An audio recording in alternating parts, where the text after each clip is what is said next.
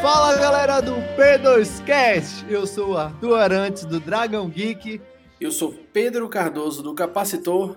E estamos de volta para mais um ano dessa nossa jornada, agora em 2018, com grandes promessas. Ai. Pois é, quem acompanha a gente sabe que entramos em recesso depois do nosso último episódio do Legado da Ruína. Isso foi lá em 2017. Eu sei que a gente já está em fevereiro, já para entrar em março. Quiçá já é março, né? Porque a gente tá gravando isso aqui finalzinho de fevereiro. É bem possível que já seja março. Mas o importante é que estamos de volta com todo vapor e se acostumem, porque vai ter bastante coisa esse ano, né, não, Pedro? Isso é bem verdade. E diga aí pra galera o que é que a gente vai falar hoje, o grande, o grande hype do momento. Olha, meu amigo Arthur, obviamente o hype atual é um só: La Casa de Papel. Mas mentira, a gente vai falar de Pantera Negra. Pantera Negra.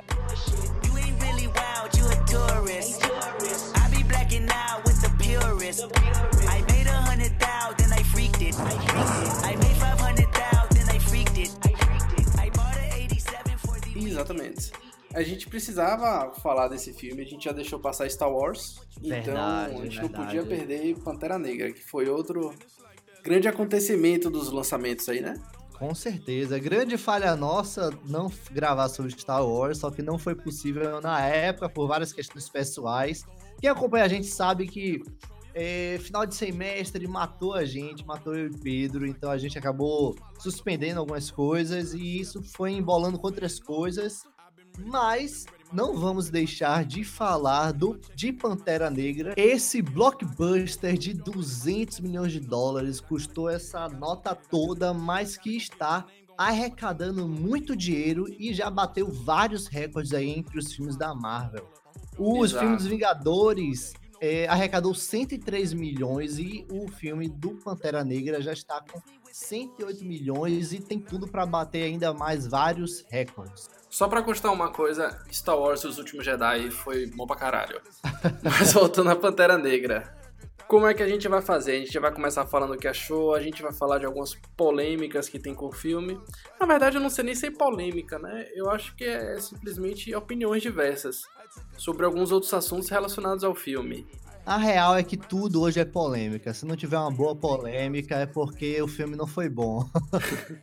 Inclusive, a, a, gente até fica com medo de comentar as coisas, porque é tudo tão polarizado hoje em dia, é tudo tão radical que às vezes uma palavra dita errada, tirada de contexto, você já é simplesmente execrado. Né? Pois é, a grande questão é que Pantera Negra não só foi um grande filme por sua produção, por seu roteiro, mas também porque chamou muita atenção a questão da representatividade, uma palavra que é muito falada hoje e que deve ser falada, é muito importante, porque esse filme foi um dos primeiros filmes de super-heróis hollywoodianos que teve a maior parte, 99% do seu elenco de é, pessoas negras.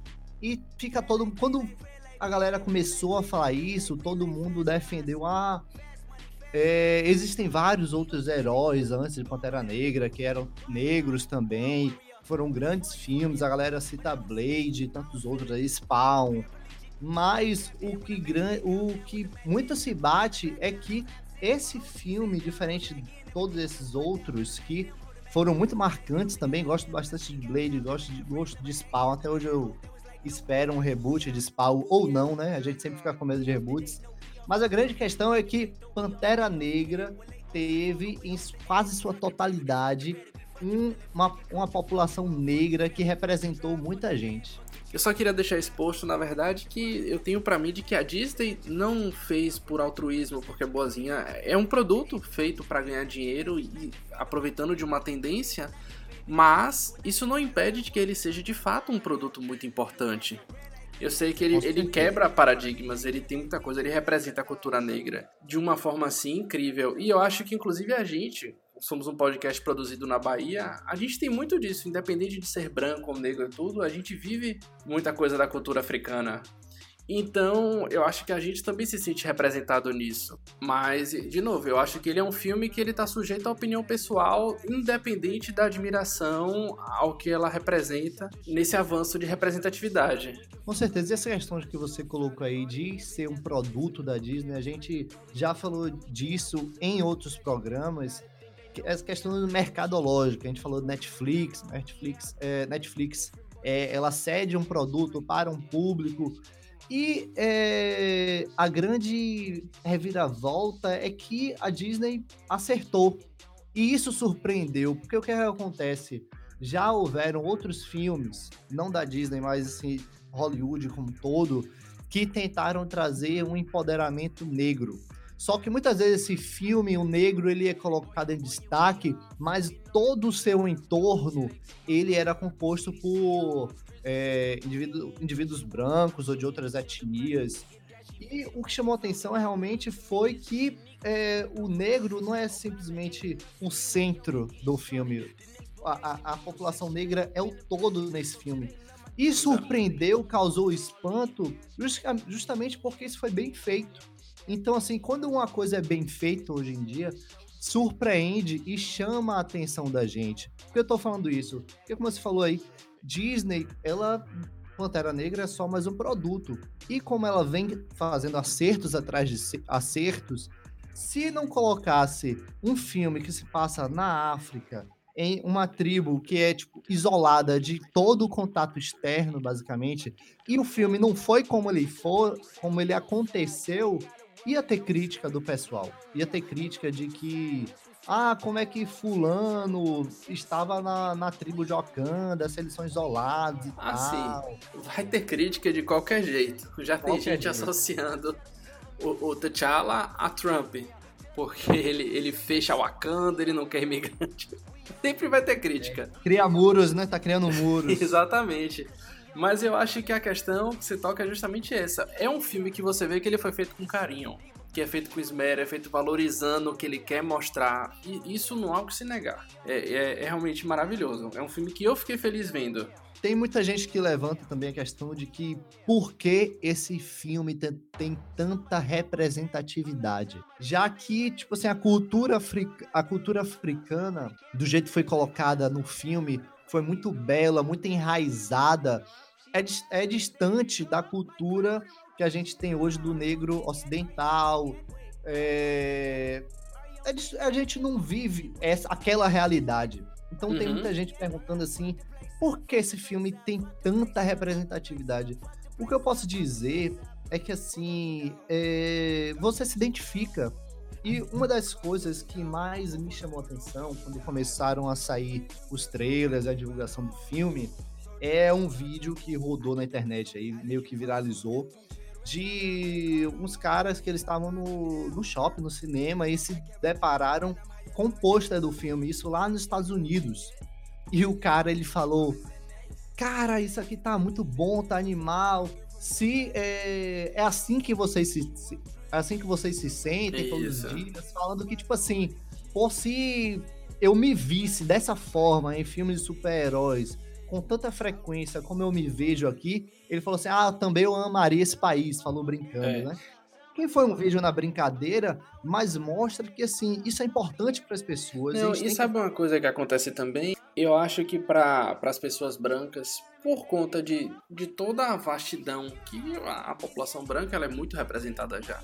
Eu acho que não existe uma valorização disso. Então, muitas vezes, as pessoas acabam desvalorizando o valor da representatividade porque elas tomam como garantido. Elas se sentem representadas em todo e qualquer filme. Então, para ela, o que é padrão não há que ser valorizado. Então, eu acho que ele tem sim essa importância nesse sentido, porque para muitos, esse é o filme que está representando, sabe? É o filme que você vai poder se identificar. E isso é algo que tem gente que não tem todo dia. Tem gente que quase nunca tem, né? Com certeza. Então é isso, é um filme sim para valorizar. É um filme sim que tem representatividade. A gente espera ver mais disso. Isso, é, essa questão está sendo cada vez mais levantada. Foi muito dito sobre essa questão de representatividade com a Mulher Maravilha. Então a gente, é, eu pelo menos, eu fico muito feliz de estar tá ter esse tipo de debate o tempo todo, porque é se discutindo, é, é conversando, é falando sobre esses tipos de temas que é, paradigmas são quebrados, sabe? É, as Exato. coisas são desmistificadas e geram uma união entre, entre todos do mundo. Porque essa questão de polaridade é. Eu tô cansado disso, entendeu? Então, temos que discutir, temos que conversar sobre isso, sim. E justamente por isso eu digo: você não é obrigado a gostar de Pantera Negra. Você pode analisar ele como um filme como qualquer outro e simplesmente não gostar. Como vai ter gente que não gostou. E beleza, tem gente que não gosta de vários filmes. Tem gente que não gostou de Star Wars Os Últimos Jedi. Os Últimos Jedi. Mas acontece, é um produto, entendeu? E ele é feito assim, ele, ele é feito para todo mundo, ainda que ele represente uma parcela que necessite. Mas acho que a gente podia entrar agora no filme, né? Vamos nessa? O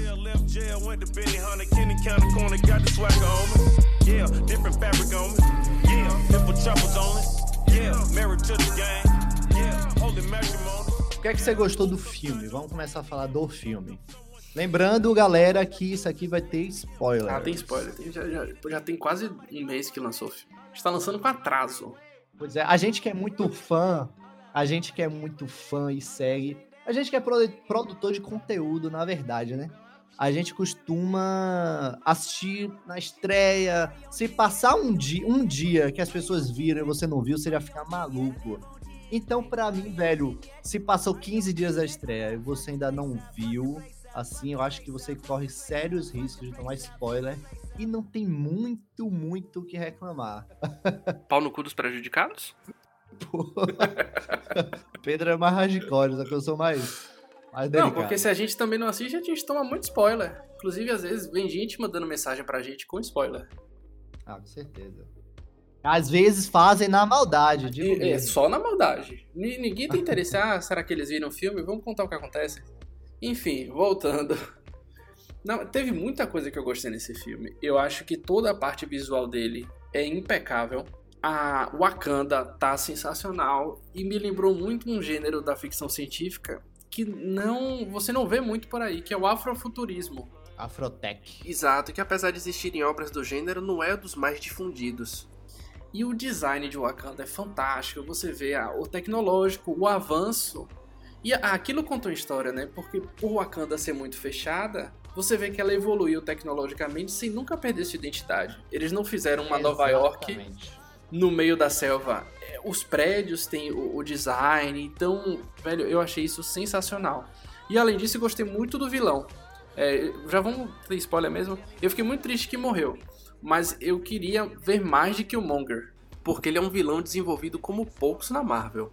Verdade, verdade. Killmonger foi um grande destaque. Mas é, falando sobre isso do cenário, uhum. isso que você falou de a mistura, a, eu não digo nem a mistura, mas assim, a sincronia, a palavra é a sincronia entre a tecnologia e a, a cultura regional Exato. deles, a floresta, a savana. Isso é o que mais impressionou.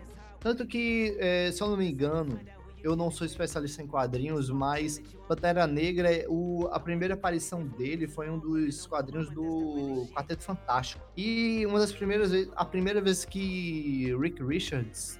Reed Richards. O, isso aí. O Homem Elástico, ele apareceu no lá em Wakanda. Ele ficou fascinado não só com, tipo assim, em ver tanta tecnologia em um lugar tão belo. Então, assim, realmente o cenário que se passa o filme é, assim, impressionante. Mas fale de Killmonger. Não, eu ia continuar focando em Wakanda, que eu queria dizer.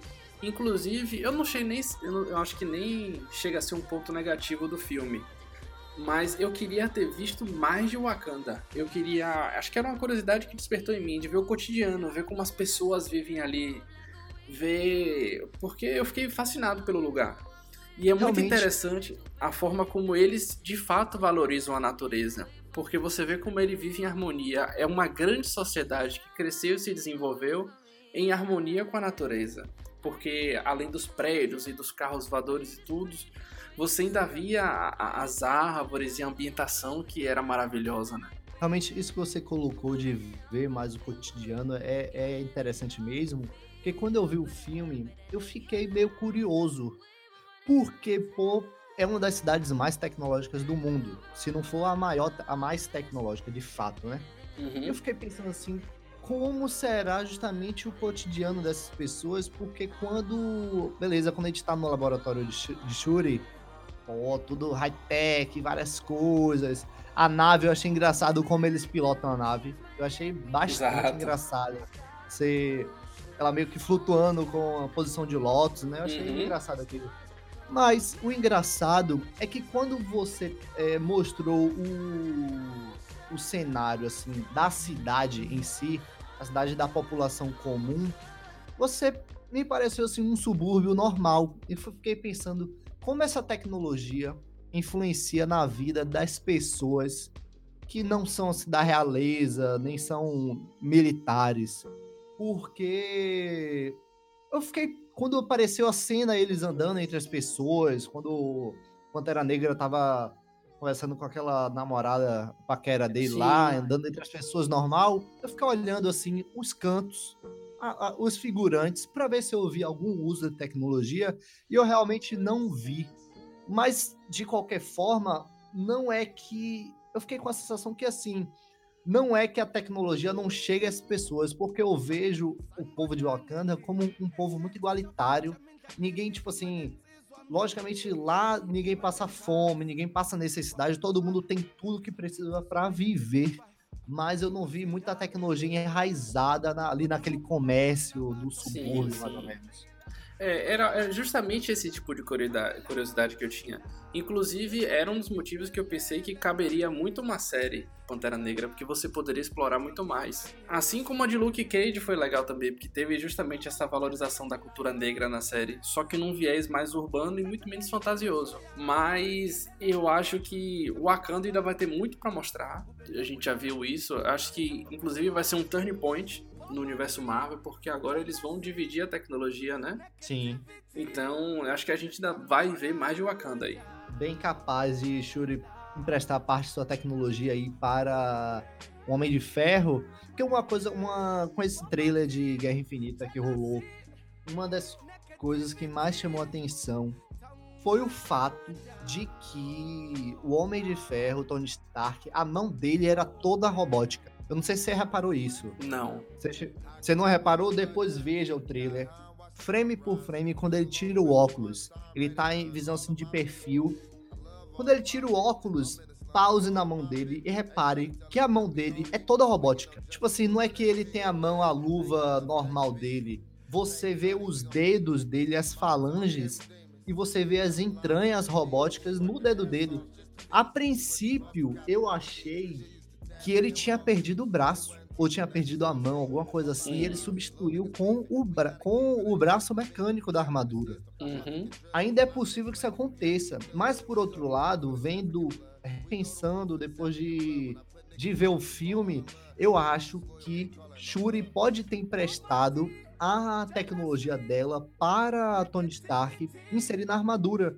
Porque a armadura do Pantera Negra, depois do upgrade que Shuri deu, ela meio que é a pele, parte da própria, sai da própria pele do Pantera Negra, né? Na verdade, de... ela sai do, do, device, né, que é o colar, mas ela meio que vai aderindo é. à própria pele a partir daquilo. É isso, é tipo assim, uma ultra fina camada que sai e vai expandindo. Isso. E pode ser que isso tenha acontecido com a mão do Tony Stark. Sim. É, tem teorias que, inclusive, achei algo muito interessante de que a Shuri poderia vir a ser a Coração de Ferro. Sim, depois sim, que Tony Stark saísse, fazendo as vezes de Harry Williams nos, nos quadrinhos. Agora, pô, velho, eu não sei se isso vai acontecer, não, sinceramente. Eu acho que é um desejo muito grande do público, porque é a Shuri possível. foi, tipo assim, uma das principais e mais cativantes personagens do filme. Uhum. Todo mundo adorou ela, é uma menina super simpática. E tem tudo a ver com ela se transformar no Homem de Ferro, né? Já que ela meio que é super tecnológica, ela tem acesso a recurso tudo mais. Só que eu acho que é muito mais um desejo do público do que uma intenção da Disney em fazer isso acontecer. É possível.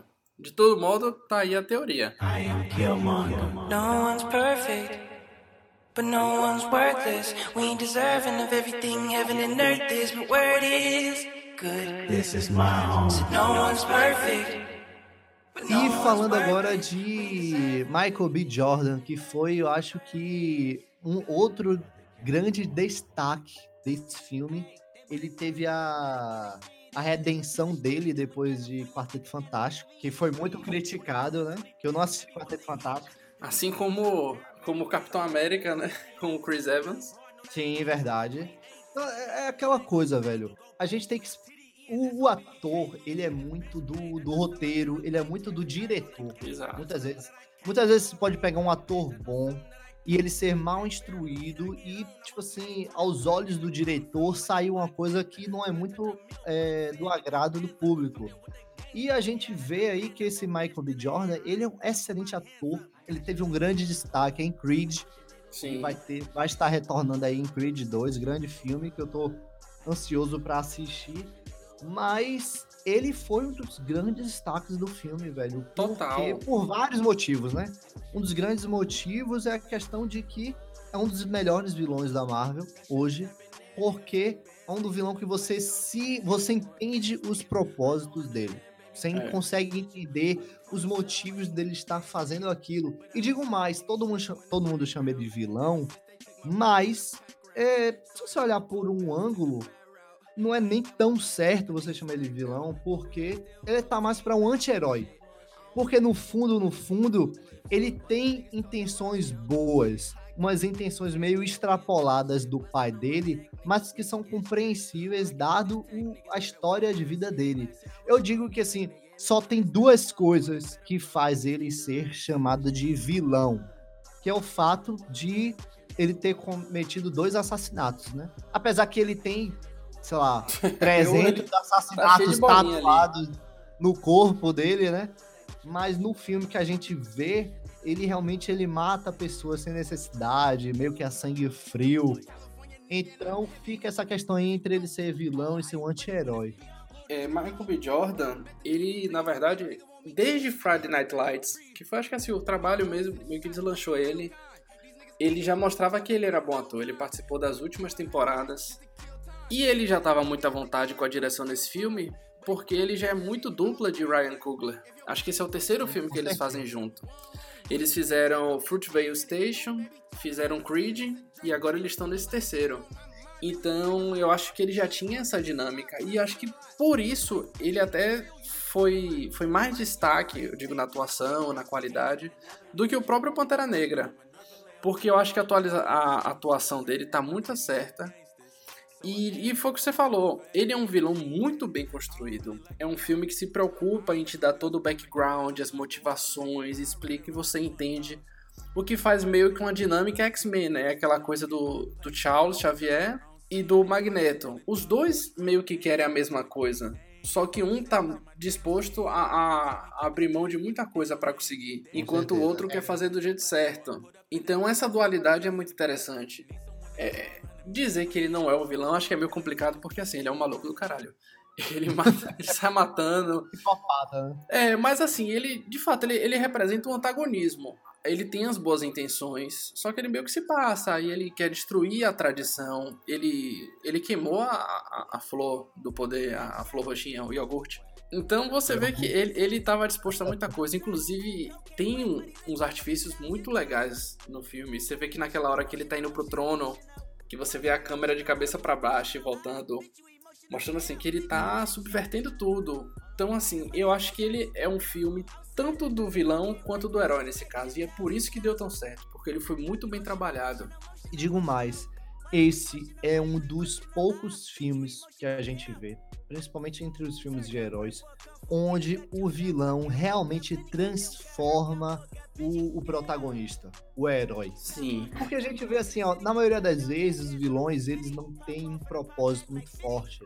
O propósito dele é conquistar o mundo. Então, assim, logo de cara, é, o vilão já tá errado, entendeu? Então, assim, o herói, ele tem a certeza de seus princípios e ele vai passar do início ao fim do, do filme ou do quadrinho com aquela certeza de que quando ele vencer aquele herói, ele vai ser o mesmo personagem que ele foi no início, ele vai sair no final.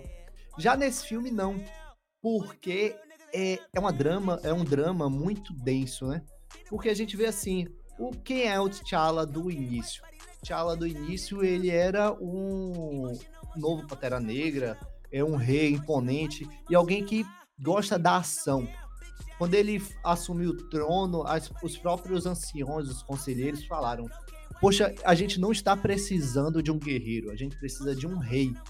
Só que mesmo assim ele foi lá, foi pra briga e tudo mais. Já no final do filme, no decorrer da, do que a gente vai descobrindo a história desse, desse vilão, a gente observa que assim é, existe uma vergonha muito grande por parte do Pantera Negra do pai dele ter feito aquelas coisas, ter assassinado o, o irmão e largado o sobrinho aí. Então, quando você chega no fim do, é, do filme, o T'Challa, o Pantera Negra, ele acabou partindo com a mesma convicção do, do vilão. O que é que ele fez? O vilão ele queria quebrar os muros do Pantera do, de Wakanda e distribuir tecnologia. Só que com os fins errados, com os fins de conquistar, com, fins, com os fins de guerra. Já o Pantera Negra, ele conseguiu ser transformado pelo vilão e realmente ele fez a mesma coisa. Ele destruiu os muros de Wakanda, ele construiu pontes. Essa é a grande, uma das grandes frases do, do filme. Exato. E é aquela coisa do da jornada do herói, né? Ele chega naquele momento, assim como o Luke teve com Darth Vader, que ele vai questionar a própria realidade dele, assim como revelou que era o pai, ele viu que o pai dele não era o exemplo de retidão e ele passou a questionar as próprias realidades dele e a partir daí que ele começa a evoluir. E ele aprende muito com o próprio Killmonger em questão disso. E você vê o reflexo depois. Porque quando ele vence não é aquela coisa do ódio puro, mas meio que existe um respeito entre eles e houve um aprendizado. Tanto que a posição de, T'Challa, T'Challa, eu falava T'Challa quando ele é quadrinhos, vai continuar sendo T'Challa, T'Challa. a, a posição dele mudou. Ele realmente estava mais disposto a dividir as coisas. Isso foi algo que, que talvez já surgisse dentro dele, mas por conta do, das diretrizes que o pai sempre teve, ele estava resistente. Então, eu acho que é tipo de vilão que ele também contribui. Inclusive tem a, os relatos de que teve inspiração no Vegeta, né? Tanto na até na roupa dele que é bem parecida. Que Vegeta se torna aquele vilão que, que vira amigo. E é por isso que eu acho que o Killmonger teria a acrescentar em outros filmes, assim como o Loki fez. É, é uma possibilidade, né? Mas eu acho que. Ah, não é mais porque ele morreu, né? É, é isso, vamos dar do aquele dramático para ele. Até porque eu acho, é como ele falou, existia a possibilidade de que o Killmonger ter sobrevivido com a ultra tecnologia lá, ele falou, ó, oh, eu posso curar você. E ele falou, pô, se eu preciso me curar para quê? Para eu ficar preso? E tipo assim, se ele aceitasse é, ser tratado e tal, iria contra os princípios do personagem. Então acho que até o fim o personagem ele surpreendeu e ele foi fiel ao que foi proposto, sabe? Sim, sim. E além dele, eu acho que ele é um filme que ele encontra muito da força no elenco de apoio, né? Além, além do, do Killmonger, a gente tem a Adonai Gurira, que faz uma das Dora Milaje, que tá muito bem no papel. A, a Michonne. A Michonne, né? O Forrest Whitaker, que faz o Suri, Save the Dream. É, ele faz o... Como se fosse o Rafik, né? Do Rei Leão, meio que o, o clérigo.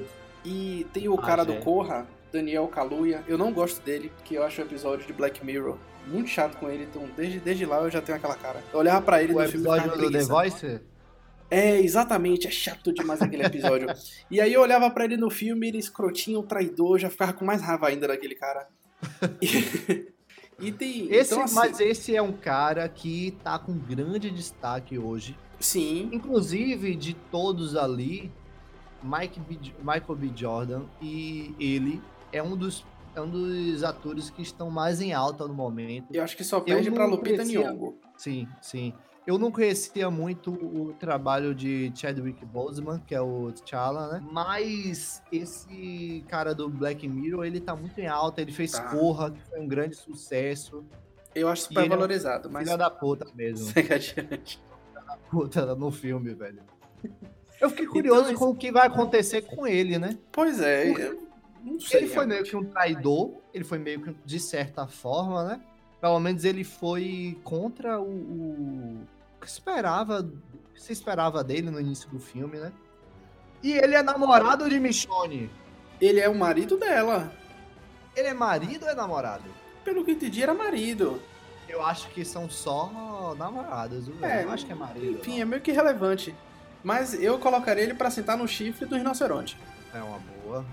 Porque eu não confiava mais nem fudendo naquele cara. Eu fiquei na, eu fiquei na dúvida, porque assim, teve aquele desfecho é, e não mostrou mais nada com relação a ele. É. Eu senti falta de saber o que aconteceu com esse personagem. Mas para mim, uma das melhores personagens desse filme, e que eu acho que pode aparecer direto agora, é a Shuri, que é a irmã do T'Challa. Que ela é Demais. é sensacional. Demais, pô. Ela é, foi um dos grandes destaques de, em questão de carisma, né? Porque, Sim. assim, é, outra coisa que é muito relevante nesse filme é que é muito dito hoje que a, a Marvel tem uma fórmula.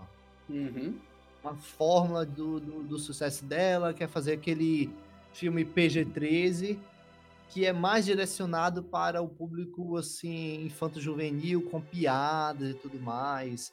Thor Ragnarok é um grande exemplo disso, que não foi um, um, filme que eu curti muito. Eu não gostei. É, assim, ok. É, é velho, a gente já falou de Thor Ragnarok aqui, né? em cinco minutos. Vocês podem, vocês podem conferir eh, em nossos episódios anteriores.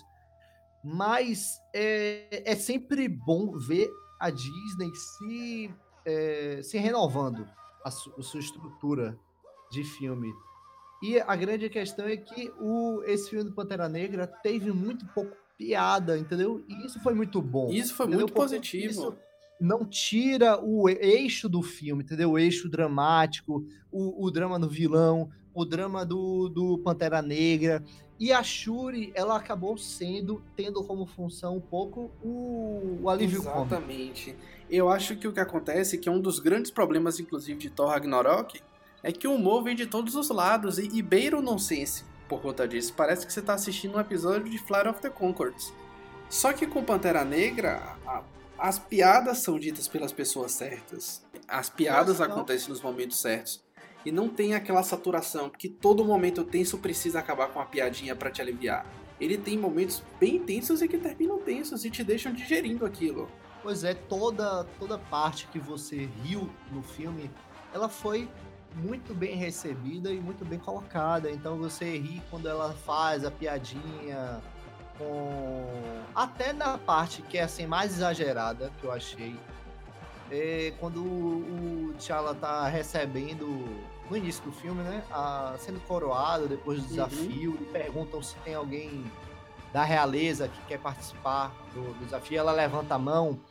Foi forçado, mas aquilo é característico da personagem, entendeu? Você fazer esse tipo de brincadeira. É, é... Eu, não, eu não, não chegou a me incomodar, não. Não, não me incomodou, entendeu? Mas é justamente isso. Não me incomodou porque depois, é quando você conhece mais a personagem, você vê que ela é, aquele, é, é, daquele jeito, entendeu? Exato. Então eu acho que o humor nesse filme foi um grande acerto. Aliás, é um filme cheio de acertos. Eu não tenho nem muito do que reclamar. Porque eu acho que é como a gente já falou aqui, ele foi feito com muito esmero. Ele é um filme diferente, justamente por ele, ele se basear em toda uma nova cultura ele tem uma trilha sonora fantástica que traz é, ritmos étnicos, traz hip hop e une isso com a parte da música clássica no score também. Fica, você vê que você tá vendo algo diferente, que é algo novo, que é algo refrescante. E eu acho que é por isso também que o filme tem sido tão bem recebido. Porque ao mesmo tempo que a Fórmula Marvel vinha trazendo alguns desgastes, esse filme é, é todo um universo que você não conhecia ainda, que tem um, um, um ar de frescor, né? Com certeza. Agora, já que a gente tá falando tão bem do filme, tá fica faltando assim um pouco de veneno, né? Então eu vou falar uma coisa aqui que eu não gostei tanto, que me decepcionou um pouco, que foi o Garra Sônica morrer nesse filme. Porque do que foi apresentado do personagem, do que já tinha sido visto do personagem, eu considerava, eu esperava mais dele, um papel mais importante dele, entendeu? Porque ele tem referência dele em vários filmes e tudo mais, e ele morrer logo no início do filme foi um pouco decepcionante. Até porque isso tem um viés também, porque quando a gente fala de Andy Serkis, que é esse gênio nos cinemas, a gente sempre espera grandes coisas dele. Ele foi o Gollum do Senhor dos Anéis, ele foi o Caesar, o Planeta dos Macacos, foi o Smaug do Hobbit. No Hobbit, quem foi o Smaug era Benedict Cumberbatch. Então ele, assim, é um ator espetacular e você já fica com uma expectativa muito alta para o que ele vai fazer. Mas aí ele morreu de uma maneira meio leviana. Eu achei, e também outra coisa, que do que foi apresentado o personagem, eu esperava que ele fosse menos insano. Eu achei ele muito loucaço nesse filme, velho. Eu não sei o que, que você achou. É, eu tenho, assim, eu gostei, eu gostei bastante da, de toda a jornada do, do Garra Sônica. Porque o que, que eu acho? Ele, primeiro, ele serve um gancho para desde antes já mostrar que o Pantera Negra tá vindo. Ele aparece lá em Vingadores 2. E essa loucura dele, eu acho que é justamente isso. Depois daquela coisa com o Tron, ele deve ter dado uma despirocada. Então, mas eu acho que é justamente isso. Como ele morre no meio do filme, mais ou menos, você não sente que é algo tão abrupto porque você tem algum histórico com ele. E eu gosto dessa coisa de surpreender. Eu realmente não esperava que fosse matar ele, até que naquela cena ali já estava tudo declarado de que ele ia ser morto. E é como Game of Thrones, né? A gente gosta desse impacto. E, ah, ele morreu cedo. A vida é assim, as pessoas morrem.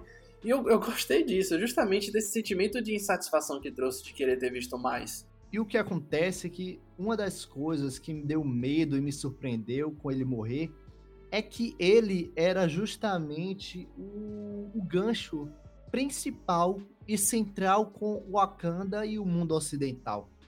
Então, quando o Michael B. Jordan matou ele, eu fiquei falando, porra, velho, o filme ficou sem nexo nenhum agora.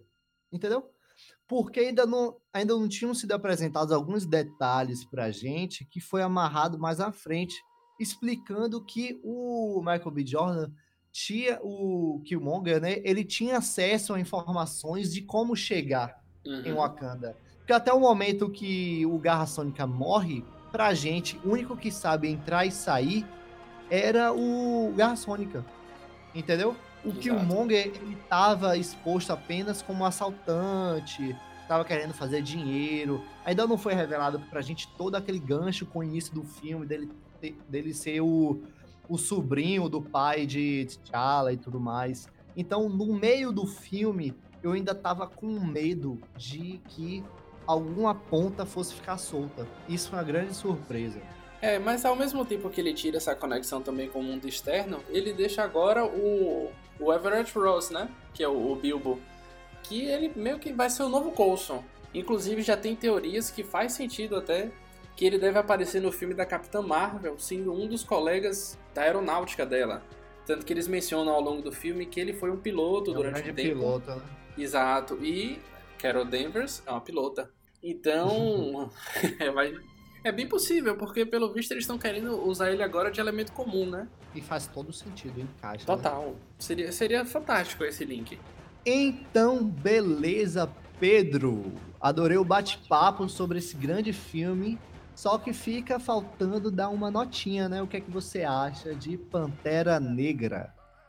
Ó, eu acho o seguinte, eu acho que Pantera Negra de fato é um filme importante. Ele pode não ser um filme importante para alguns, mas para muitos ele é um filme deveras importante. Mas ele é um filme que você pode gostar ou não. Eu particularmente adorei o filme. Eu achei de fato um dos melhores acertos da Marvel nos últimos anos. É um filme que se renova, que eu acredito que ele vai dar um vigor para o universo Marvel nas próximas fases que ainda vem. Então ele é um filme que eu vou dar 4.5 controles de Nintendo Switch que é basicamente nove Joy-Cons.